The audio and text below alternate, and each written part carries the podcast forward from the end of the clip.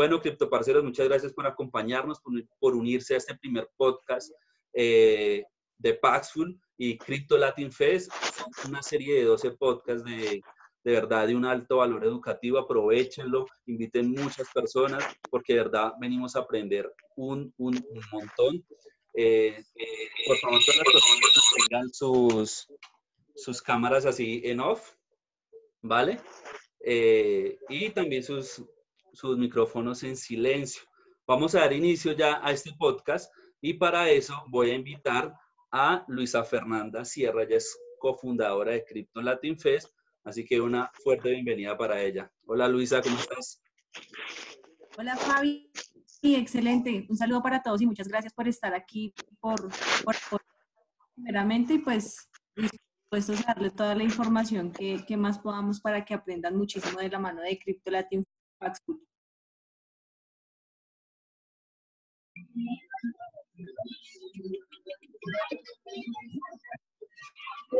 Fabi, se te apagó el micrófono.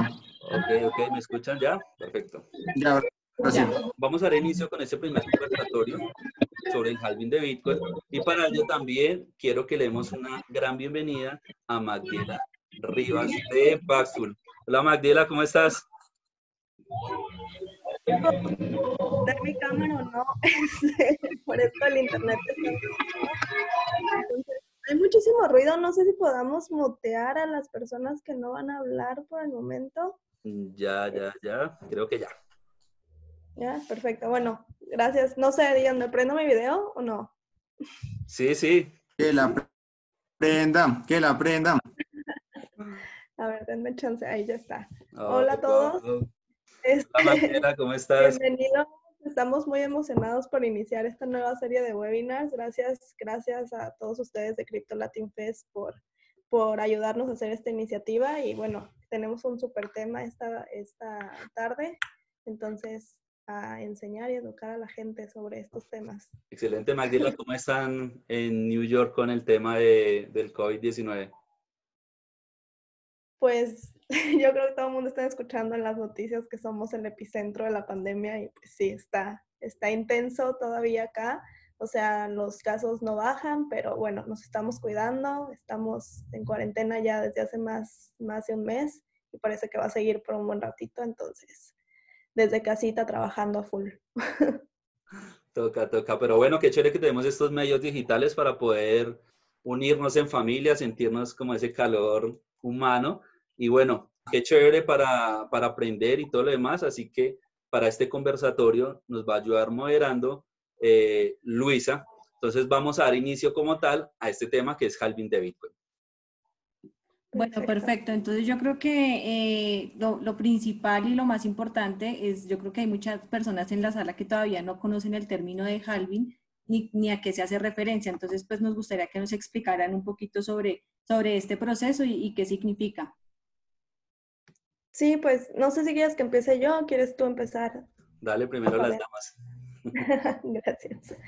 Pues eh, lo que es halving, pues hay que tratar de hacerlo como lo más sencillo, ¿no? Entonces, este, es básicamente como un evento que ocurre cada cierto tiempo, específicamente cada que se, este, que se confirman 210 mil bloques en la red de blockchain de Bitcoin.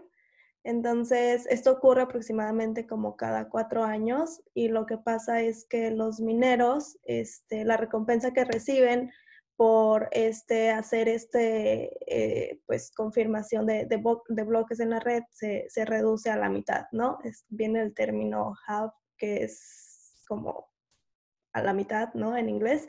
Entonces, este, su recompensa se reduce. Ya ha habido otros dos halving before perdón, antes, este, perdonen mi pochet, o sea, de que combino inglés y español, este, pero ya, ha habido otros, uh, tres, eh, sí, dos antes, eh, empezaron ganando 50, si no me equivoco, 50 bitcoins por cada bloque que, que verificaban en la red y ahora ya, este, ahorita están en, en Después se redujo a 25, ahorita están en 12 y este otro va a ser a 6.25. Entonces van a estar recibiendo menos recompensa. Esto tiene unas consecuencias. Y bueno, no sé si queremos como retroceder un poquito de por qué, por qué este, se hace esto, como la teoría detrás de Bitcoin este, que, que, esto explicaría un poquito cómo esta actividad que se da, ¿no? O sea, tenemos que recordar que, que, Bitcoin es finito, ¿no? A diferencia de lo que estamos viviendo ahora con los mercados tradicionales que están emitiendo muchísimas este, papel moneda así sin límites.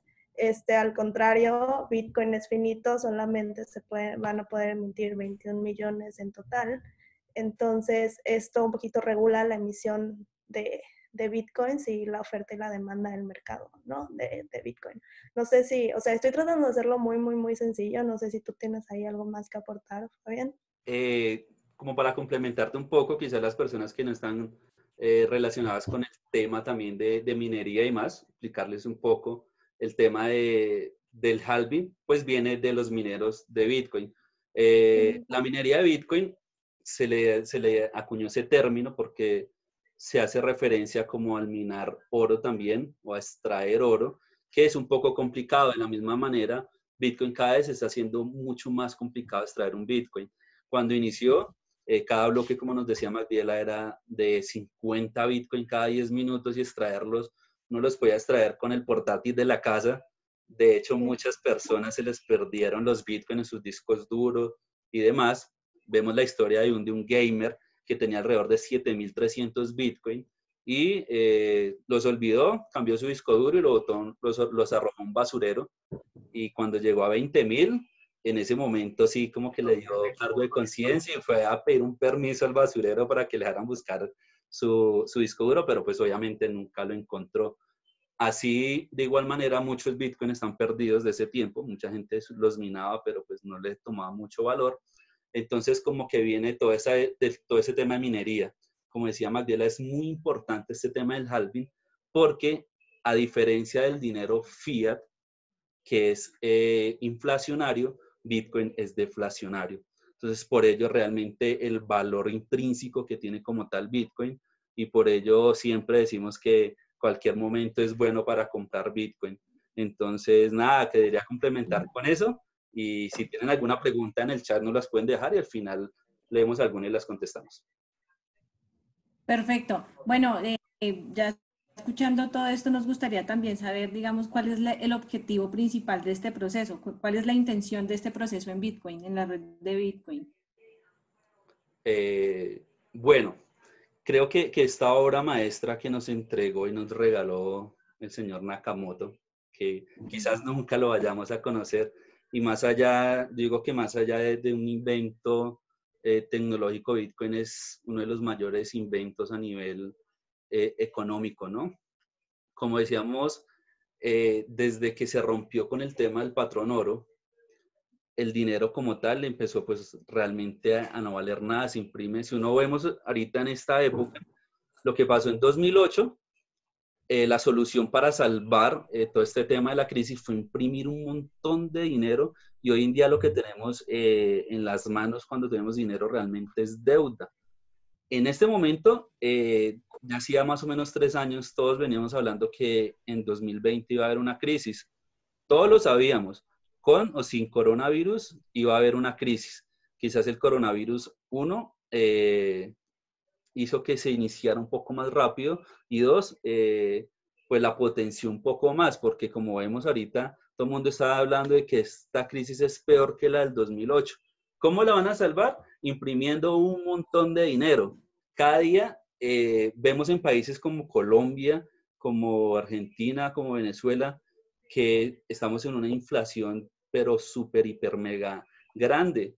Eh, el dólar frente al peso colombiano ha subido de una manera eh, grande y realmente no es que el dólar suba, realmente es que el peso colombiano se está devaluando. ¿Por qué pasa eso? Pues por la misma inflación que hay. La obra maestra que nos entregó Nakamoto fue pensada en todo y fue pensada también en este tema de la inflación. Entonces está buscando que realmente Bitcoin no sea como el dinero tradicional, sino sea realmente eh, un activo de valor en el cual con el paso del tiempo se pueda tener un refugio. Y mucha gente dice, no, Bitcoin no está funcionando como refugio de valor. Y yo te podría decir, quizás en esta época, quizás sí, pero es que si lo vemos en la historia del tiempo, Bitcoin sí ha conservado su valor y de hecho lo ha hecho muy bien. Hace más de cuando se creó no valía nada, valía centavos de dólar. Al día de hoy está eh, poco por encima de los 7 mil dólares. Entonces yo creo que este tema del halving fue muy bien ideado y pensado por, por Satoshi, no sé si sea una persona o un grupo de personas, para evitar precisamente todos esos temas y los problemas que ha tenido como tal el dinero fiat. Perfecto, bueno. Ahorita Magdiela, tú nos hacías referencia a que eh, después del próximo halving de Bitcoin, de Bitcoin se iban a minar 6.25 Bitcoins por bloque. Nos gustaría saber cada cuánto sale un bloque y de qué depende que, que, salga ese bloque. Cada, un bloque sale cada 10 minutos en promedio, ¿no? Entonces, este, un bloque está compuesto por todas las transacciones que nosotros hacemos en la red, ¿no? Entonces, cada 10 minutos se salen, los mineros compiten por, por verificar ese bloque y, este, y registrar una red, por así decirlo, ¿no? Entonces, este, o sea, esto es parte también de toda la teoría detrás de, de, Bitcoin, ¿no? De esta, de esta como red descentralizada en la que tienes como todo este libro de registros, puedes decir como este, cada bloque es, es como o sea, algunos lo dicen que es como un billete de, lotería, ¿no? De, ok, lo ponemos aquí, se registra, está ahí registrado, ¿no? Y entonces después compiten para ganarse el premio, ¿no? Ya que se, ya que, o sea, se, se verifica. Entonces, y también es como un libro contable, ¿no? En el que este, esta red este, de diferentes bloques este, se va registrando en todos los computadores de, los mineros y hace que también Bitcoin sea bastante, bastante segura, ¿no? Porque no se puede hackear, no se puede, este, como, este, duplicar, ¿no? O, no se puede falsificar. Entonces lo hace bastante, bastante, bastante seguro. Y, y bueno, este, es, es, es ahí en teoría básicamente como, cómo funciona esta verificación de, bloques en la red de blockchain. Excelente. Vale. Eh, Fabi, cuéntanos. Ah, bueno, ¿vas a aportar algo más, Fabi? ¿Quieres aportar algo más? quería, aprovechando que estamos hablando sobre el tema de, inflación y todos esos problemas de, del dinero fiat, me gustaría escuchar la opinión. También tenemos como invitado al CEO de Suárez Venegas Abogados, él es Camilo Suárez, es abogado especialista en todo el tema de blockchain y criptomonedas. Me gustaría también escuchar un poco la opinión sobre él, sobre este tema eh, de la inflación y los problemas que tiene el dinero fiat como tal. Bueno, eh, primero que todo, buenas tardes a todos. Hola Magdiela, ¿cómo estás? Chévere verte otra vez por acá. Santi, Luisa, Fabi, muchas gracias a todos los que están invitados en este, en este, en este podcast. Bueno, les cuento, hay algo muy importante que entender. Ya eh, Fabián, Magdiela, eh, Luis de Santiago nos han hablado mucho del tema del halving. Pero ¿por qué es importante el halving? ¿Qué es lo que hace que el Bitcoin realmente sea mucho más autosustentable y real, ojo, que el dinero fiat? Ustedes saben que la inflación normalmente es que el dinero pierde su valor adquisitivo. ¿Por qué? Porque entonces el gobierno puede coger una pequeña, bueno, el gobierno no, coge la imprenta nacional, una pequeña máquina y empieza a imprimir billetes imprima, imprima, puede imprimir todos los que quieren imprimir. Obviamente esto tiene unas regulaciones internacionales, pero en la vida real cada país es soberano dentro de su imprenta. ¿sí? Entonces el presidente de Colombia, eh, si lo hubiese, él diría, por ejemplo, eh, necesitamos mil millones de dólares. ¿Qué hubo? Imprímame mil millones de dólares. Imprimen mil millones de dólares. Pero sucede que la producción del país no es que haya aumentado sus bienes y servicios en un millón, en mil millones de dólares. Simplemente hay más dinero en circulación. ¿Qué quiere decir eso? Que ahora, al haber las mismas bienes y servicios en el mercado y al haber más dinero en cantidad, en masa monetaria en el mercado, pues ahora todo es más costoso. Ya es un chocorramo o un dulce valía mil pesos, pero siguen produciendo la misma cantidad de dulces y ahora hay más dinero en la calle, ese dulce va a valer tres mil pesos. Es decir, el dinero cada día vale menos cada día usted puede comprar menos con el dinero que usted tiene. Ustedes recuerdan que más o menos en 1950, cuando viene todo el auge del café en Colombia, de la industria del café, con un saco de café, usted podía comprar casi medio Willis. Un, carro que se usa aquí en Colombia, Magdiela, para, en las montañas para llevar café y sacar a las ciudades. Usted podía comprar medio Willis. Una década después, usted con ese saco de café podía comprar ahora dos llantas del mismo Willis. Y hoy en día, un saco de café, con un saco de café usted puede comprar una llanta y el ring del Willis, a pesar de que el dólar está arriba. Está pues eh, a un precio costoso. Entonces, el Bitcoin lo que, lo que busca es evitar eso, eso. Por eso el Bitcoin, en lugar de emitir más billetes, lo que hace es reducir su, su oferta a la mitad y su demanda, como todos los días sigue subiendo, es la misma o sigue subiendo, pues cada día vamos a tener un Bitcoin muchísimo más valioso. Por eso muchos de los que estamos acá tenemos expectativas del precio que el Bitcoin va a llegar. Ninguno sabemos qué va a pasar con esa actitud. Si vamos a superar los 20 mil dólares en una semana, en dos horas, en tres horas, o si no, nadie lo sabe. Pero lo que sí sabemos todos es que Bitcoin hoy es la mejor moneda refugio que puede haber por encima de cualquier moneda fiat. Muchas gracias. Gracias, gracias, Cami, por tu aporte. Eh, te doy la palabra, Lu. Listo, perfecto. Bueno, em, quería preguntarles, basados ya, digamos, en las dos experiencias que hemos tenido anteriormente en los halving del 2012 y 2016, ¿qué efectos creen ustedes que pueda tener el halving ahorita en el 2020 sobre el precio de Bitcoin? Pues tomando en cuenta también todo lo que está pasando con coronavirus, o sea, antes los otros halvings no estaban dentro de este contexto, entonces creo que es algo que también tenemos que tener en cuenta este, ahorita, porque en los otros halving, o sea, sí se vio como un aumento de precio, ¿no? En, en, en Bitcoin y la mayoría se estima que, que, pues eso va a pasar, porque al final de cuentas lo que pasa es, como estaba diciendo, estaba explicando antes Camilo y Fabián, ¿no? O sea, este, hay menos Bitcoin en circulación y es como la ley básica de oferta y demanda, ¿no? Entonces, cuando hay menos este, oferta, este, sí, oferta, o sea, el precio sube, ¿no?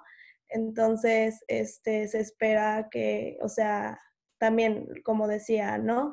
Este, este, esta, este evento, este fenómeno, no sé cómo le quieran llamar, proceso de halving, este, también evita que la entrada brusca de liquidez, que es lo que estábamos hablando, ¿no? Al mercado de las criptomonedas y protege su valor con el tiempo. Entonces, este, este, históricamente, lo que llevamos en estos 11 años que Bitcoin existe, se ha visto que, el precio sube por este fenómeno de oferta y demanda, ¿no? Pero también tienen que ver otros factores, ¿no? Como decíamos ahorita también con toda la crisis de coronavirus, este, también la, ahí influye como la presión de venta de los mineros, ¿no? Y aquí, este, cuántos mineros van a querer salir a vender sus, sus Bitcoin al mercado para poder pagar los recibos de luz, ¿no? Este, que, que tienen que pagar para, para las Bitcoin.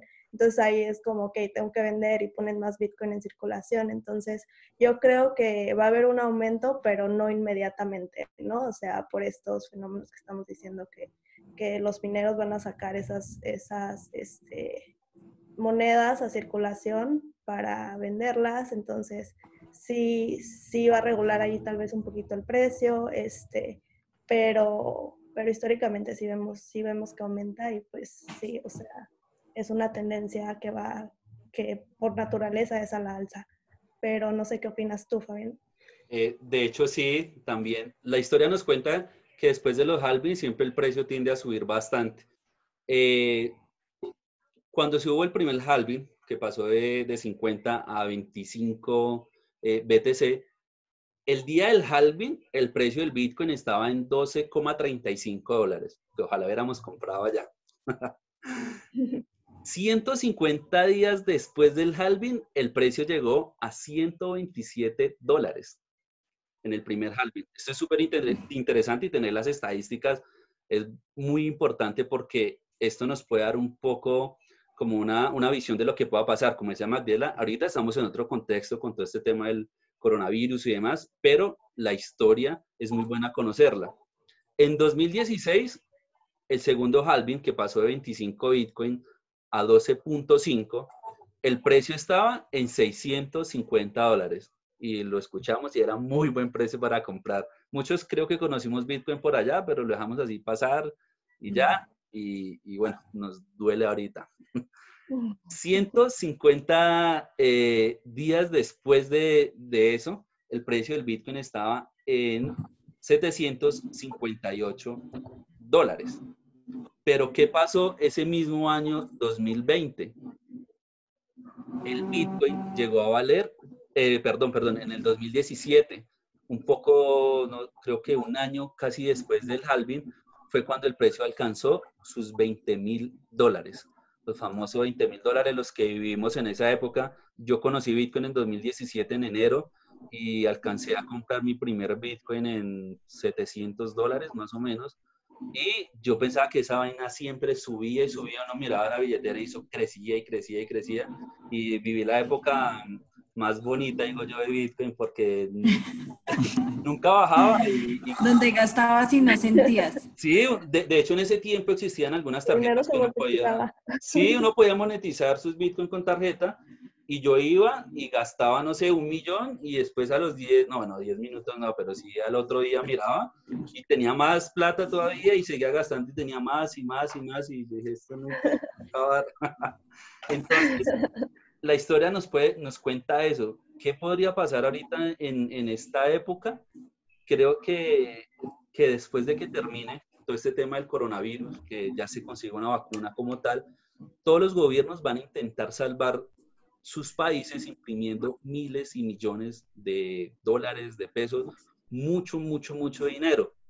Eso va a crear una hiper mega inflación y creo que va a ayudar bastante al Bitcoin porque es cuando realmente vamos a entender su valor intrínseco y su valor de resguardo como tal, eh, perdóname la, redundancia, eh, de resguardo de valor.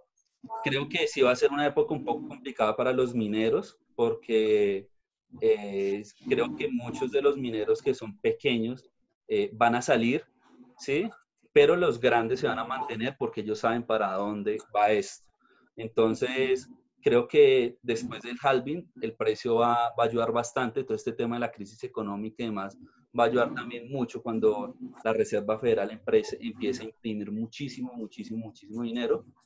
Bitcoin eh, creo que se muy, muy para arriba. No quiero, no quiero especular mucho, pero quizás sí logre nuevamente romper eh, máximos históricos, ¿sí?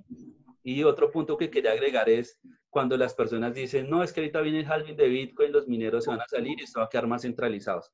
Quiero hacerles una pequeña aclaración, y es que los mineros no son los dueños del ecosistema cripto. Ellos simplemente minan. Los dueños son los nodos. Ellos tienen nodos, pero mira, yo desde mi teléfono puedo ser nodo de Bitcoin. Entonces también descargues iguales en las cuales puedan soportar y ser al menos un nodo de Bitcoin. Lo bonito y lo chévere de Bitcoin es que es descentralizado si es de todos. Entonces, creo que es de cada uno, es responsabilidad también educar, lo que estamos haciendo es muy, muy valioso. Damos también muchísimas gracias a Paxful que, que abran estos espacios, porque este ecosistema ser disruptivo es de todos y nos pertenece a todos. Y es de, es deber de todos evangelizar al menos cada día una persona, enséñele a bajar una wallet, enséñele a abrir un Bitcoin. Y si no saben, hasta ahora está iniciando, vaya y ábrele una cuenta en Paxful para que puedan comerciar de manera segura, para que no los vayan a estafar y puedan cada día este ecosistema lo podamos crecer eh, juntos porque realmente es de todos. Agregando un poquito lo que decías, perdón Luisa, de, de que después de todo esto la gente va a empezar a ver más Bitcoin como, como un como refugio, ¿no? Este, de un activo de refugio, una forma para para salvaguardar sus, sus, ahorros, sus finanzas. Creo que también lo que va a ayudar es que la gente va a empezar a entender un poquito más la, esta como, como eh, teoría detrás del Bitcoin, ¿no? Su, su, valor en sí, de que es descentralizado y que tú eres dueño de tu dinero, ¿no? No tienes un banco central, un gobierno en medio, decidiendo imprimir todos estos billetes y devaluando tu moneda y tú sin poder hacer nada, ¿no? Es simple oferta y demanda y nosotros somos, somos parte de la red y cualquier persona puede ser parte de la red y eso también es lo que le da un valor súper, súper chévere a, a Bitcoin tener como, darle como ese valor de regreso a la gente, ¿no? Entonces creo que la gente va a empezar a ver eso, oye, pues el gobierno está emitiendo todo este papel moneda y me está afectando a mí, ¿no? Mi dinero ahora vale más esto no sucede con Bitcoin. Entonces creo que la gente va a empezar a comprender un poquito más este concepto, que yo creo que también va a ser muy valioso para, para la adopción o para que la gente empiece a investigar un poquito más cómo es que funciona Bitcoin. Ok, ok. Eh, quiero, quiero leer un poco los comentarios por aquí que nos dejan la gente. Eh, por aquí alguien, a ver, a ver.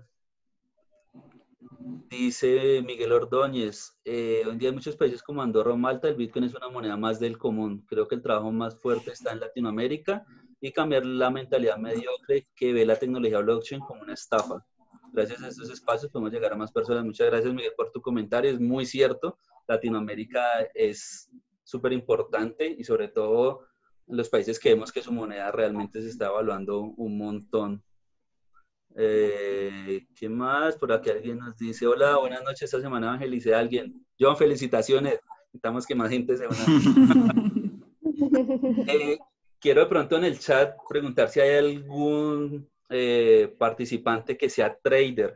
Si vemos por aquí alguno que es trader, por favor nos escribe y queremos escuchar su opinión. Ah, mira, ya, ya logró el primero. Javier Ibarwen, que nos hable un poquito sobre cómo es el tema del precio eh, antes, durante y después del halving. Así que si quieres, eh, activa el micrófono, por favor. Y bienvenido, Javier.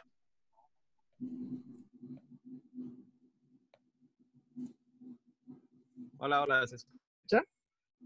Sí, perfecto. Perfecto. Ok, ¿cómo están amigos? No pongo la cámara porque me cogieron desprevenido. Pero bueno, digamos que desde el tema de vista especulativo, sí hay una pega y es que digamos que Bitcoin falló en el momento que tenía que brillar, ¿no? Porque todos los mercados cayeron, cayó todo, petróleo, ¿sí? Y Bitcoin también se, se unió a esa crisis, ¿sí? Entonces digamos que en medio, como decía Matiel ahorita, en medio de esta crisis coronavirus, eh, la verdad, sinceramente, no sabemos qué pueda pasar, ¿sí? Pero desde el punto de vista del trading, y bajo los datos estadísticos, pues sí deberíamos tener un, un, un, repunte del precio, sobre todo hacia zonas de los 8 mil dólares, ¿sí? Pero la verdad no, no tengo más expectativa más allá de los 8 mil, porque pues tenemos que esperar que se desenvuelva un poco todo el tema de, de la crisis, ¿no? Hey Javi, muchas gracias. Hey Javi, felicitaciones para Javi, está, se está estrenando nuevamente como papá de una niña. No, felicidades. Felicidades, Javi. Felicitaciones, Javi. Y sabes que un bebé viene con un Bitcoin debajo del brazo. Entonces, para que celebres ahí. con la semilla, con la semilla. Gracias, gracias, Javi, por tu participación. Bueno, muchachos, y para continuar con, con nuestro conversatorio, me gustaría saber si de pronto ustedes tienen conocimiento si hay alguna otra criptomoneda que tenga este proceso de halving o solamente Bitcoin cuenta con este proceso. Pues están los otros que salieron de Bitcoin, ¿no? Los del fork, está Satoshi Vision, perdón, este, está Litecoin también, que hace halving, y está Bitcoin Cash, me parece, no sé si hay otras más. Eh, sí, no, básicamente las que, las que nacieron como de, tomaron como su código de Bitcoin, los fork. De hecho, hace poco tuvieron halving Bitcoin Cash y Bitcoin SB. Eh, de hecho, muchos mineros que estaban en, la red de Bitcoin Cash y Bitcoin SB se pasaron a la red de Bitcoin porque pues ya no les fue tan rentable como tal minar esas monedas eh, teniendo en cuenta el precio que tienen. Sí. Perfecto. Bueno, y ya para finalizar nuestro conversatorio, eh, quería hacerles ya esta última pregunta y es ¿por qué es tan importante este proceso de halving para Bitcoin? Pues creo que ya lo hemos tocado en varias de las preguntas que respondimos antes, ¿no? O sea, es más bien esta, esta control que no haya, o sea, controlar la liquidez del mercado para también como este, mantener el precio de Bitcoin este, regulado o estable, ¿no? Este, y, y sí, o sea, permitir, permitir que el valor del mercado de Bitcoin este, se mantenga o crezca. No sé, este, en palabras sencillas para mí es eso. No sé si tú quieres agregar algo más, Fabián. Eh, no, creo que está súper bien explicado. Eh, estaba leyendo también el chat y por aquí hay, alguien nos pregunta que si podemos explicar un poco mejor el tema de los fork. ¿sí? Eh, para tener en cuenta que es un fork, es como el, existe la cadena de Bitcoin como tal y es la bifurcación como tal de la cadena. El primer fork que vimos así súper interesante de Bitcoin fue, de hecho, en 2017 también, ese año pasó muchas cosas y sucedió cuando bifurcó Bitcoin y también nació Bitcoin Cash. Exactamente es la misma cadena, ¿sí? Pero pues con diferentes mineros y demás. De hecho, hay mucha como eh, opiniones encontradas en cuanto a los fork y demás. ¿Por qué nació el Ford de Bitcoin? En ese tiempo, en 2017, vimos que Bitcoin estaba súper congestionado, era súper lento enviar una transacción para que se confirmara y sobre todo el precio era supremamente caro. ¿sí? Se, se, pusieron en la mesa varias opciones, entre ellas el SEDWIP, el testigo segregado, y muchos también se inclinaron por el tema del hard, del hard fork de, de Bitcoin a Bitcoin Cash. Algunos lo apoyaron, otros sí. De hecho, faltando un día se, dudaba que se pudiera dar este, este Ford de, Bitcoin, pero pues se dio. ¿Qué pasó? Eh, muchos mineros apoyaron la cadena principal del core, de Bitcoin Core, como lo conocemos, pero otros, otros mineros se fueron con la nueva cadena de, de Bitcoin Cash. Ahí fue cuando de la misma cadena de Bitcoin nació una blockchain exactamente igual. Por eso pasó muchas personas que teníamos eh, Bitcoin, digamos, yo en ese tiempo manejaba Sapo como wallet, mm, no me gusta actualmente como mucho, pero en ese tiempo manejaba Sapo. Cuando después del Bitcoin me di cuenta que la misma cantidad que tenía de Bitcoin Core, digámoslo, lo tenía en Bitcoin Cash, porque es exactamente una copia de la misma blockchain. Entonces los forks como tal son divisiones de la cadena de, de Bitcoin, por eso bifurcan casi al mismo tiempo, eh, lo único que cambian, digamos, en Bitcoin Cash es la, el tamaño de los bloques. Permite que más transacciones eh, sean comunidas o confirmadas en un mismo bloque, pero por ese mismo tema puede que la, la seguridad no sea tan efectiva como lo ha demostrado que lo es eh, el Bitcoin como, como el core, yo lo llamo, el que lo conocemos. Pues mira, Fabi, que ahí como para recordar un poco ese año mágico, de, del, de los, del fork, de la subida de Bitcoin.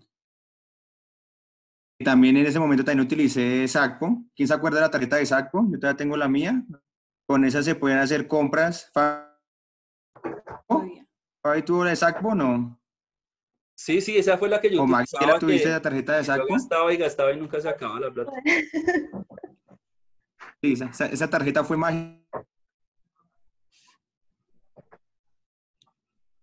que la tuvimos, tuvimos eh, literalmente, menos mal que ahorita existe porque, porque digamos, sabemos que hay mucho estafador por ahí, hay persona que vende por Facebook, por gente desconocida que vende Bitcoin y pues trampa de, de la persona que, estafan. Entonces, pues, en ese caso se podía en ese momento cambiar con la tarjeta de Sacpo, pero pues lamentablemente nos la quitaron aquí a Latinoamérica. Y yo me acuerdo también que los que manejábamos algo de, criptomonedas en diferentes exchanges, como Bittrex, como Binance, el momento que hubo el fork, eh, la cantidad que tú tenías de Bitcoin, te regalaban la cantidad, o te rentaba, era como un polvo de hadas, le llamaban así, y te caía, digamos, de arte de magia a tu, a tu exchange, donde tuvieras Bitcoin, te llegaba Bitcoin Cash. Pues ojalá en algún momento podamos tener esos años, ese año 2017 mágico pero pues sabemos que el Bitcoin es muy sorpresivo. Esperemos a ver cómo, cómo nos va este, este año después de este halving. Quería compartirles una página, les voy a compartir pantalla. Es una página que me encontré muy, muy buena. Quiero compartir a todos. Eh, tiene la información del halving. Pueden hacerle, digamos, un, un, rastreo a ver cómo va el tema del halving, a ver cómo va, eh, qué cuántos días faltan, qué cantidad de monedas se han minado. Ahora les voy a compartir acá un momentico en pantalla y ya vamos a finalizar el, conversatorio. Em, bueno, me avisan si ven mi pantalla. Perfecto. Listo, les quiero compartir este, esta página, se llama bitcoinbloghalf.com. Eh, está muy completa, aquí ya podemos mirar que nos quedan 24 días, 14 horas 15 eh, horas, 46 minutos, 30, bueno, 30 segundos ya para recibir el nuevo eh, halving de Bitcoin. Aquí hay una excelente explicación en esta página, qué es el evento, por qué se reduce a la mitad. Eh, muchas personas preguntan qué cantidad hay de, criptomonedas minadas. Vamos a, aquí a mostrarles esta estadística que, está, que tenemos acá. Tenemos en este momento eh, 18 millones 330 mil 600 eh, monedas. La gente pregunta, ¿será que para el 2140 si se alcanzan a tener las 21 millones de monedas sabiendo que ya tenemos 18 millones de monedas minadas? Pues ustedes eh, si hacen, digamos, un tema de calculadora, eh, hicimos ese ejercicio con, con, mi esposo, nos dimos cuenta que sí, sí se puede dar, hasta el 2140 se va a dar, digamos, la cantidad de minada de, de las monedas, pero digamos cada vez que pasan los años, ya no va a ser 6,5, 6,25 Bitcoin cada 10 minutos, sino ya va a ser 3 Bitcoin. Y ya pasando el año, no sé, 2040, 2050, ya se van a minar, eh, ya salen en cada bloque, pero ya una cantidad de satoshis, porque siempre va pasando a la mitad. Esta página viene muy completa, eh, digamos, tiene la información de, digamos, del precio real, cuánto tiempo eh, nos falta para el siguiente. Aquí tenemos una gráfica que también es muy buena para que la vayan conociendo. Eh, los movimientos que ha tenido el Bitcoin en cada halving. Entonces, por ejemplo, digamos en el primer halving, vemos que acá, vamos a ampliar un poquito, eh, el Bitcoin viene comportándose en un movimiento, digamos, alcista. Sin embargo, ahí tuvo un, después del halving tuvo como una, un movimiento como, se me olvidó el nombre, Em, bueno, en este, en este momento, digamos, cuando pasó el sí, exacto, la gente esperaba que de pronto subiera de una. Sin embargo, después de ese, de ese halving, vemos ese incremento que fue más o menos como nos contaba Fabi, eh, que fue como que los 16 dólares, Fabi, como hasta los 700, no, como hasta los 1200. Sí. Y en el segundo halving, aquí también vemos la gráfica, un comportamiento que tuvo alcista, se dio el halving, bajó y de un momento a otro pues ya tuvimos un movimiento alcista que fue el, el glorioso 2017 que llegamos casi a los 20 mil dólares. Eh, bueno, no me atrevo a decir números, eh, le creo más bien a Javier. Javier conoce mucho el tema de trading. Me gustaría decirles que para este diciembre va a estar en, en 100 mil dólares, pero pues no sabemos pero sí sé que a futuro yo les aconsejo que todas las fracciones que ustedes tengan de Bitcoin, de negocios que hagan, si venden por Padful y se quedan con una fracción, siempre guarden, porque en cualquier momento, en unos años, esa cantidad de Bitcoin que tengan guardados pueden ser pues bastante dinero a futuro. Bueno, perfecto. Muchas gracias por tu aporte, Santi. Entonces, digamos, ya para finalizar, yo sé que quedan muchas preguntas ahí como, como sin resolver, muchas dudas para los participantes del día de hoy. Entonces nos gustaría que nos dejaran sus preguntas y también si, si quieren sugerir algún, alguno de estos temas para los próximos podcasts, les agradeceríamos en redes sociales, eh, en, en, arroba paxfulatan o en arroba criptolatin, pues pueden dejar todas sus sugerencias y, preguntas. Eh, los dejo con Fabi. Nada, bueno, ya para terminar, damos terminado como tal la conversación. Sé que acá nos podríamos quedar un montón de tiempo más hablando de esto que cuando uno lo apasiona algo, eh, se podría no quedar horas hablando de, estos temas.